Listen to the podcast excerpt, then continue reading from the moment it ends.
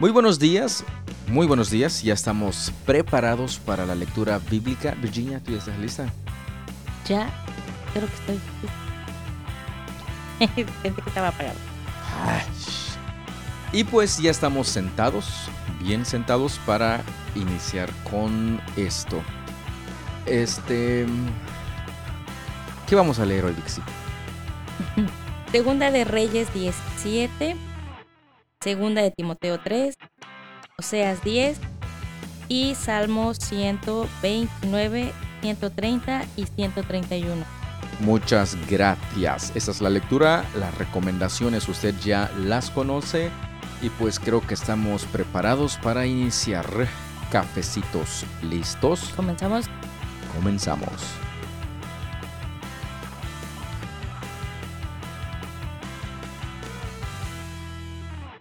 Segunda de Reyes 17.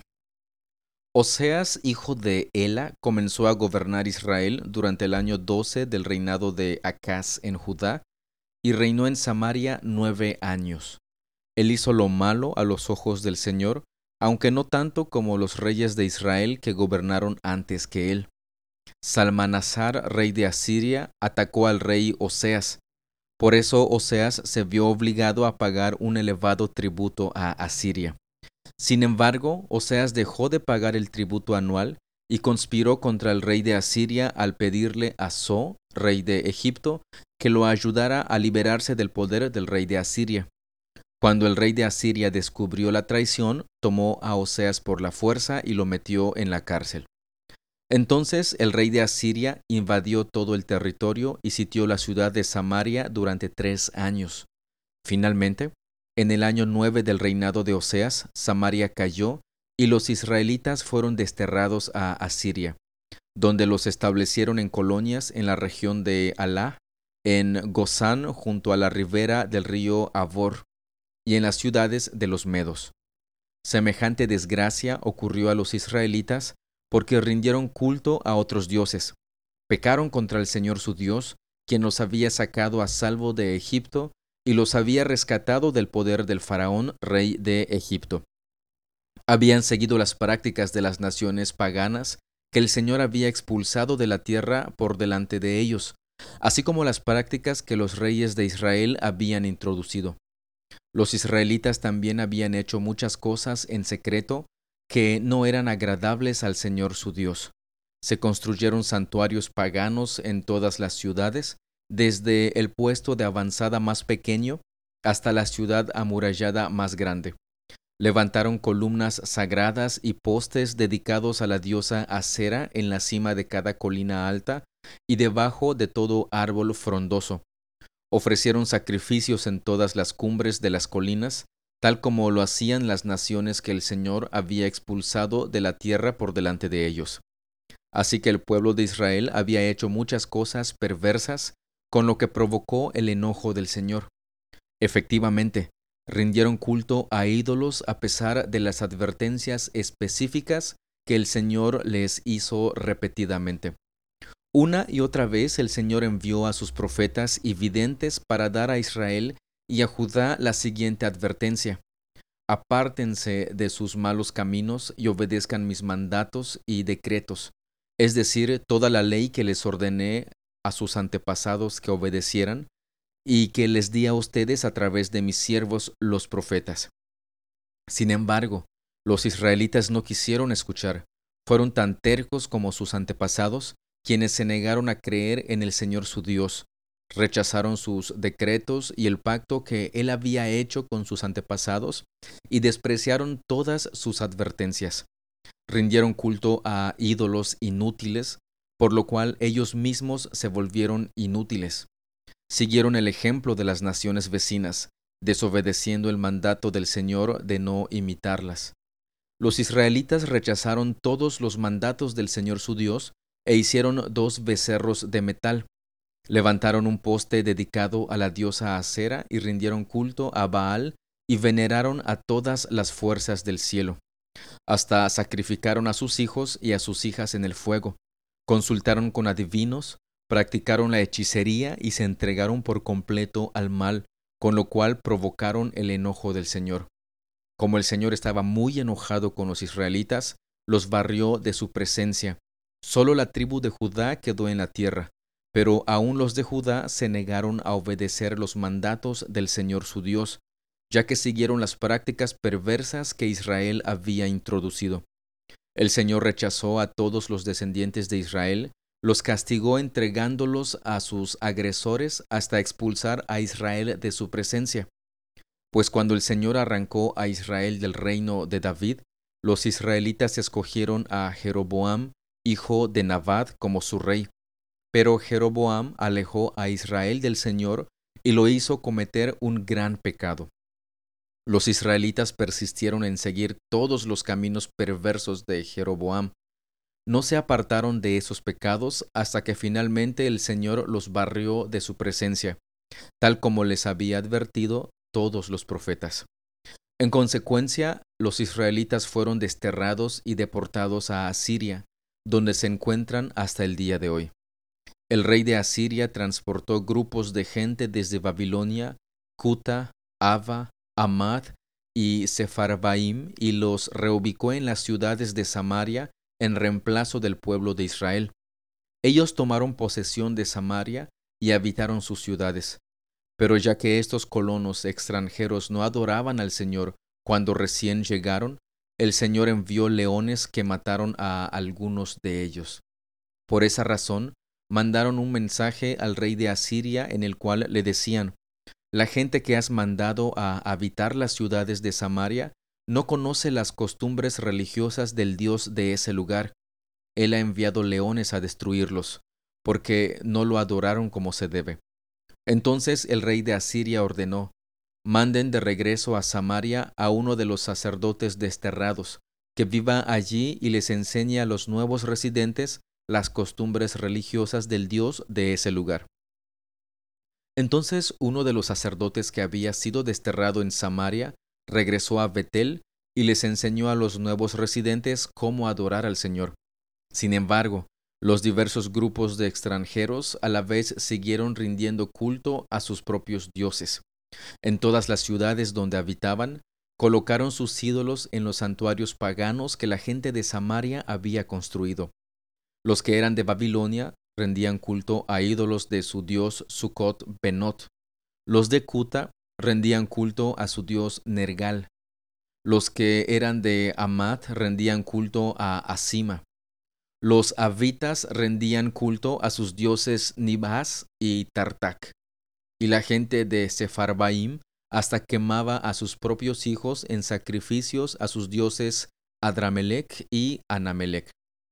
Los nuevos residentes adoraban al Señor, pero también elegían de entre ellos a cualquiera y lo nombraban sacerdote para que ofreciera sacrificios en los lugares de culto.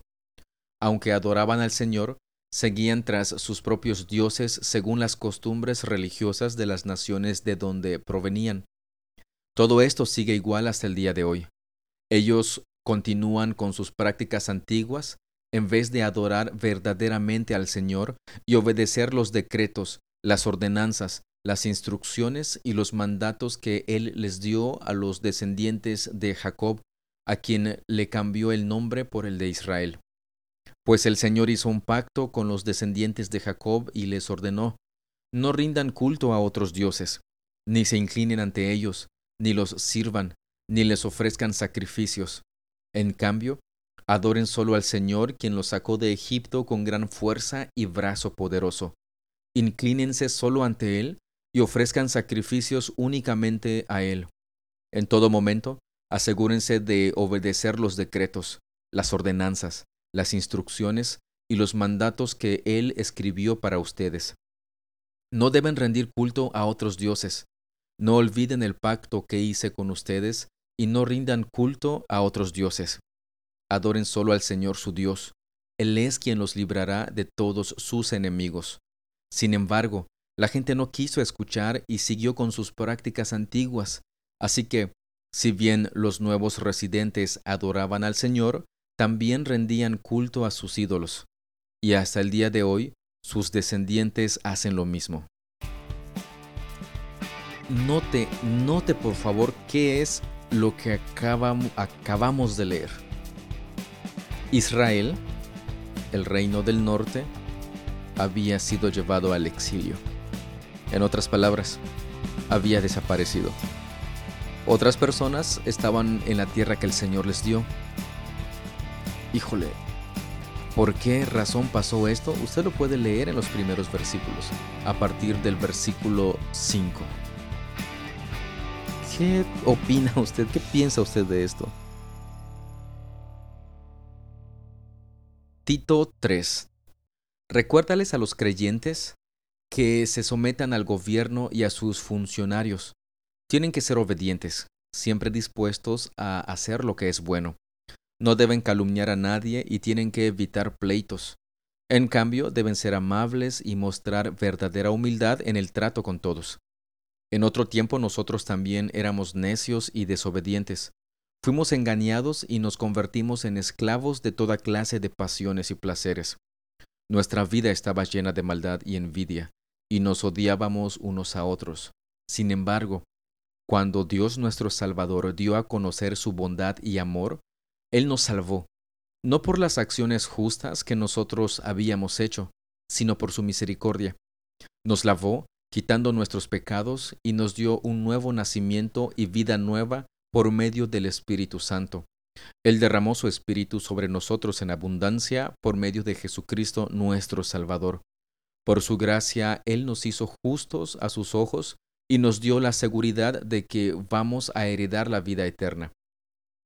Esta declaración es digna de confianza, y quiero que insistas en estas enseñanzas, para que todos los que confían en Dios se dediquen a hacer el bien. Estas enseñanzas son buenas y de beneficio para todos. No te metas en discusiones necias sobre listas de linajes espirituales o en riñas y peleas acerca de la obediencia a las leyes judías. Todo esto es inútil y una pérdida de tiempo. Si entre ustedes hay individuos que causan divisiones, dales una primera y una segunda advertencia. Después de eso, no tengas nada que ver con ellos, pues personas como esas se han apartado de la verdad y sus propios pecados las condenan. Tengo pensado enviarte a Artemas o a Tíquico. Tan pronto como uno de ellos llegue, haz todo lo posible para encontrarte conmigo en Nicópolis, porque he decidido pasar allí el invierno. Haz todo lo que puedas para ayudar al abogado Cenas y a Apolos en su viaje. Asegúrate de que se les dé todo lo que necesiten. Los nuestros tienen que aprender a hacer el bien al satisfacer las necesidades urgentes de otros entonces no serán personas improductivas. Todos aquí te envían saludos. Por favor, da mis saludos a los creyentes, a todos los que nos aman. Que la gracia de Dios sea con todos ustedes. Aquí el apóstol Pablo le, bueno, se despide de, de, Tito en esta epístola, en esta carta, y pues termina diciendo que hagan lo que, lo que es bueno, ¿Qué es lo que es bueno? Pues lo que la palabra de nuestro Dios nos enseña, todo lo que tiene que ver de acuerdo al Evangelio.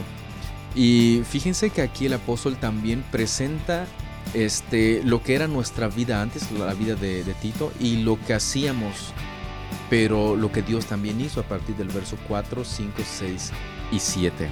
Evangelio. Oseas 10, Qué próspero es Israel, una vid frondosa llena de uvas. Pero mientras más se enriquece la gente, más altares paganos construye. Cuanto más abundantes sus cosechas, tanto más hermosas sus columnas sagradas. El corazón de los israelitas es inconstante. Ellos son culpables y deben ser castigados. El Señor derribará sus altares y hará pedazos sus columnas sagradas. Entonces dirán, no tenemos rey porque no temimos al Señor. Pero aun si tuviéramos un rey, ¿qué podría hacer por nosotros? La gente habla palabras vacías y hace pactos que no tiene intención de cumplir. Así que la injusticia brota en medio de ellos como hierbas venenosas en el campo de un agricultor. La gente de Samaria tiembla de miedo por su ídolo, el becerro en Beth Aven, y está de luto por él. Aunque sus sacerdotes se regocijan en él, su gloria será arrebatada. Este ídolo será llevado a Asiria, un regalo para el gran rey. Se burlarán de Efraín e Israel será avergonzado porque confiaron en ese ídolo.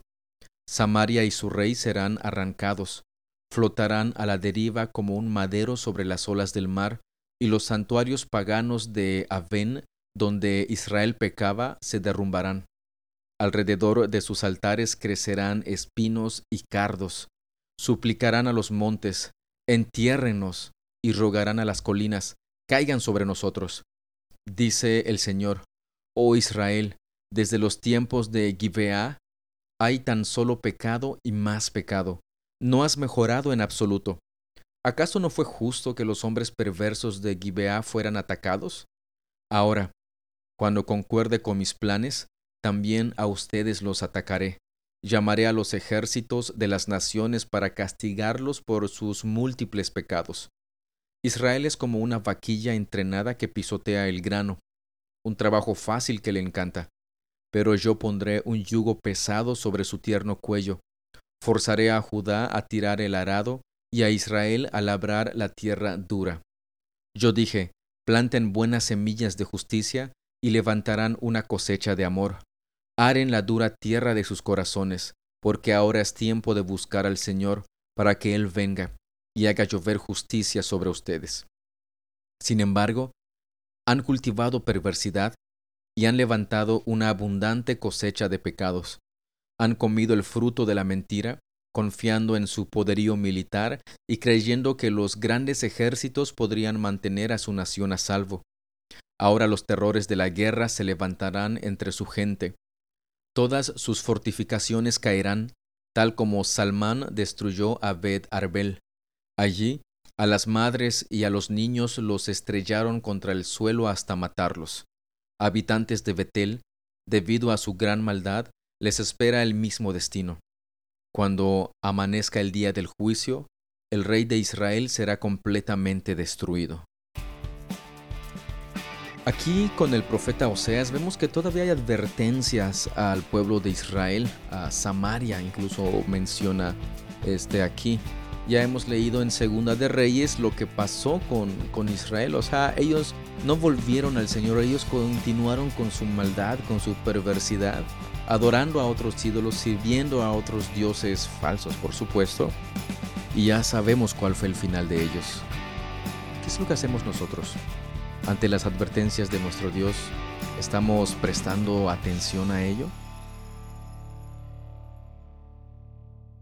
Salmo 129. Desde mi temprana juventud mis enemigos me han perseguido. Que todo Israel repita, desde mi temprana juventud mis enemigos me han perseguido, pero nunca me derrotaron.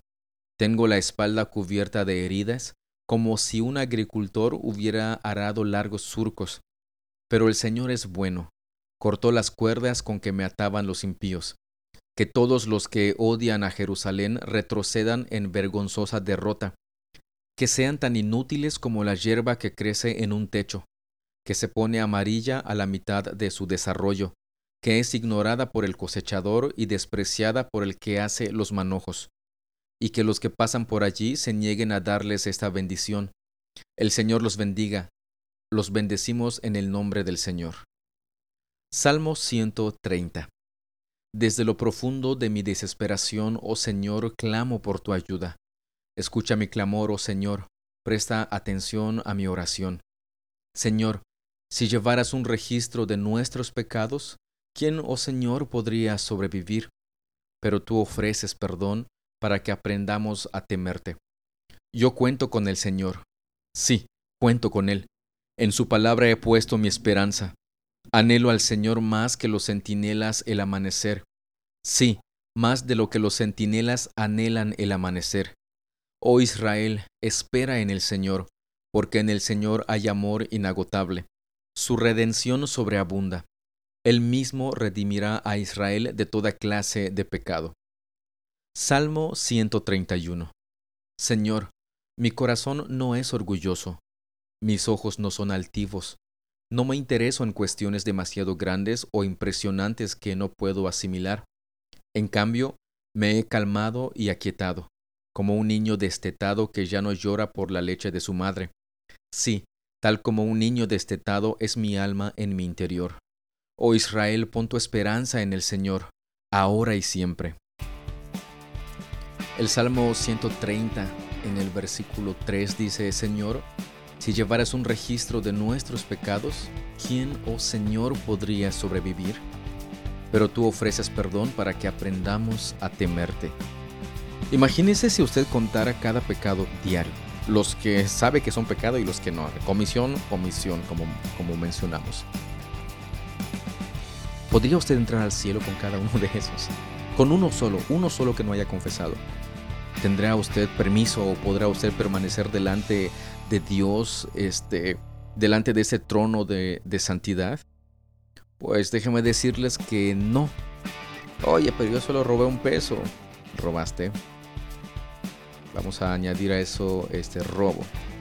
Pero también vamos a añadirle avaricia quizá. Es un peso, Misael pero también el deseo de tenerlo, entre un montón de cosas más que pudiéramos nosotros este, sacar en ese simple ejemplo.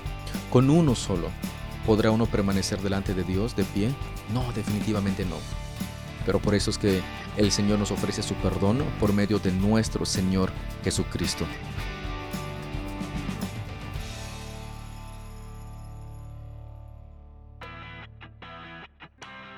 Pues hemos concluido, Virginia, la lectura del día de hoy. Platícanos algo que tengas, quieras, desees, anheles platicarnos. este, primero, eh, mm, creo que les dije segunda de Timoteo 3, y era todo 3.